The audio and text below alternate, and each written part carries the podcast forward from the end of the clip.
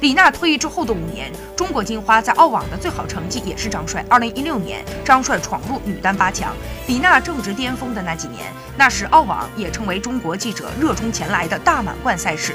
最高峰时期，近二十家国内媒体来到现场进行报道。李娜退役之后，中国网球在澳网的成绩远不如从前，前来采访的媒体的数量也下降了一大半儿。